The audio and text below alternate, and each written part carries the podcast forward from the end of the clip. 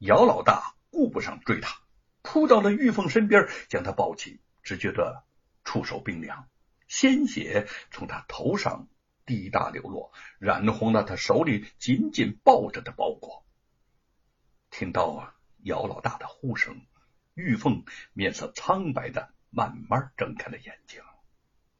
姚，姚大哥，告诉，告诉我的相公，来生我我还侍奉他。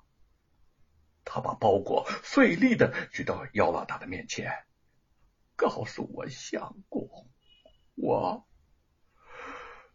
先走了。玉凤慢慢闭上了眼睛。姚老大接过包裹，潸然泪下。弟妹，你走了，为兄为为兄怎么去见承恩贤弟呀？你真是女兄的大丈夫啊！他颤抖着手解开包裹，见里面是《西游记》书稿，已经被玉凤的血给染红了。他把书稿。紧紧的抱在怀里，望着玉凤憔悴的脸，嘴唇剧烈颤抖着，说不出话来，泪水不断的落在包裹上。弟妹，为兄送你回家。姚老大雇了一辆车，他们在路上走了整整的十天，终于回到了山阳县。将到吴家门口的时候，姚老大却有些不敢进去了。吴承恩和玉凤的感情，他知道的太清楚了。还是告诉他吧，他早晚的知道啊。黄素娥用手轻抚玉凤的棺材，眼神悲伤而轻声的说：“姚老大，一咬牙，敲响了吴家的院门。来开门的人正是吴承恩。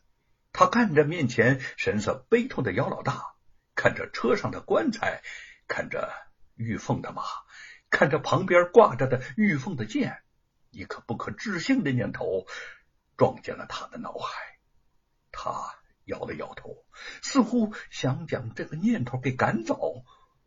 站在他身后的叶云不知道他为什么一开了院门，整个人就像石塑木雕一样呆立不动。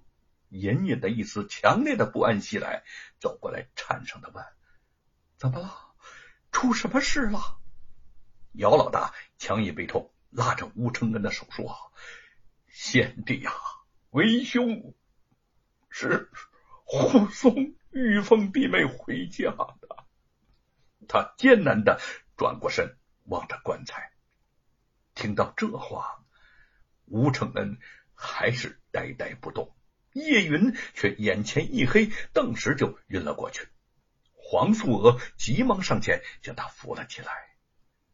吴承恩神情木然的望着棺材，不，不，这不是我的玉凤，我的玉凤怎么会？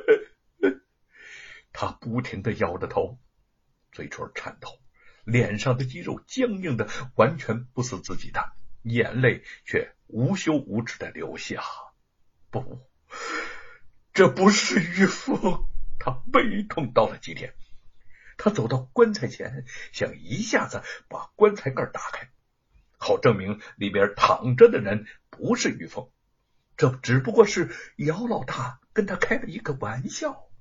可是心下又隐隐觉得不会是这样，又想永远将棺盖住。只要盖住它，就不能证明里面躺的是玉凤，他就可以相信玉凤还是活着。但棺材还是被打开了，玉凤苍白憔悴的脸悠然跃入眼帘。吴承恩砰上前，紧紧的握住玉凤冰冷的手，想要放声的狂吼，可是声音到了喉咙里就已经嘶哑的，连他自己都听不清楚了。玉凤，玉凤，你怎么就这样的走了啊？姚老大走过来，将包裹捧到了他的面前。贤弟呀，这是弟妹让我交给你的。他将包裹接了过去，颤抖着手打开，鲜血染红的《西游记》书稿露出来了。吴承恩一下子瘫倒在地，似乎是从很远的地方传来姚老大的声音：“弟妹是被罗庞害死的。”吴承恩恨得咬牙切齿，想要去找罗庞偿命，却身体一晃，又昏了过去。朦胧之中，似乎到了阎罗殿，那儿竟无一人。孙悟空冲进来，大声的叫道：“阎王，阎王，你在哪儿呢？你出来，你还玉凤的命来！”他连喊数声，却无人应答，满腔怒火无处发泄。阎王！你再不出来还玉凤的性命，老孙就捣乱你这阎罗殿！你给我出来！孙悟空举起如意金箍棒欲动手，阎王慌里慌张的从殿后跑了出来。呃，这个这呃，大圣啊，你找玉凤不该来这里呀！他看了一眼孙悟空的脸色，战战兢兢的说：“他。”已经去天界做长生不老的莲花仙子了，你到瑶池那儿定能看见他。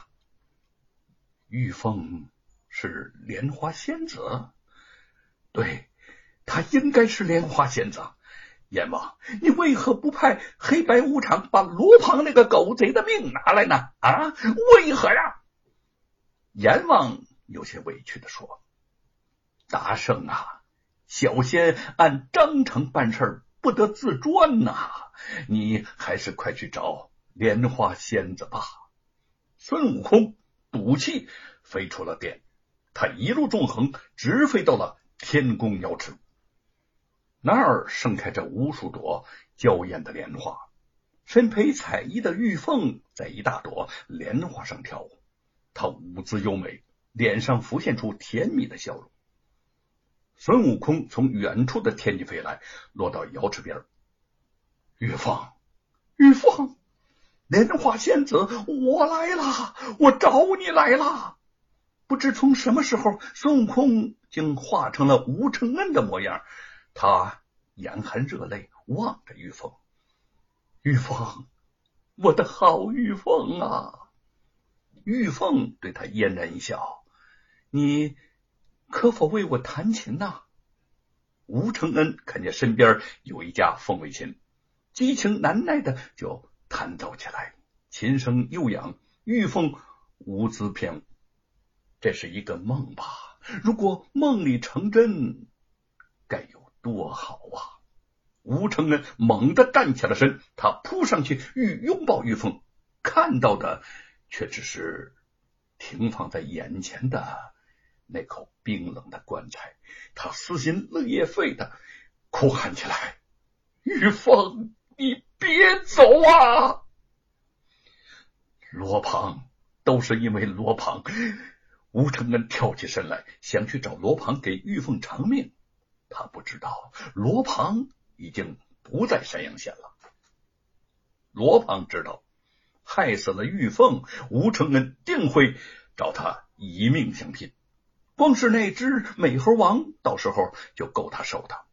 不知为什么，虽然前雄势大，但对吴承恩、罗庞的心里总有一种隐隐的惧意，此话不敢面对着他。那天，他跑回家中，胡乱的收拾了一些衣物珠宝，便带着何莲逃出了山阳县。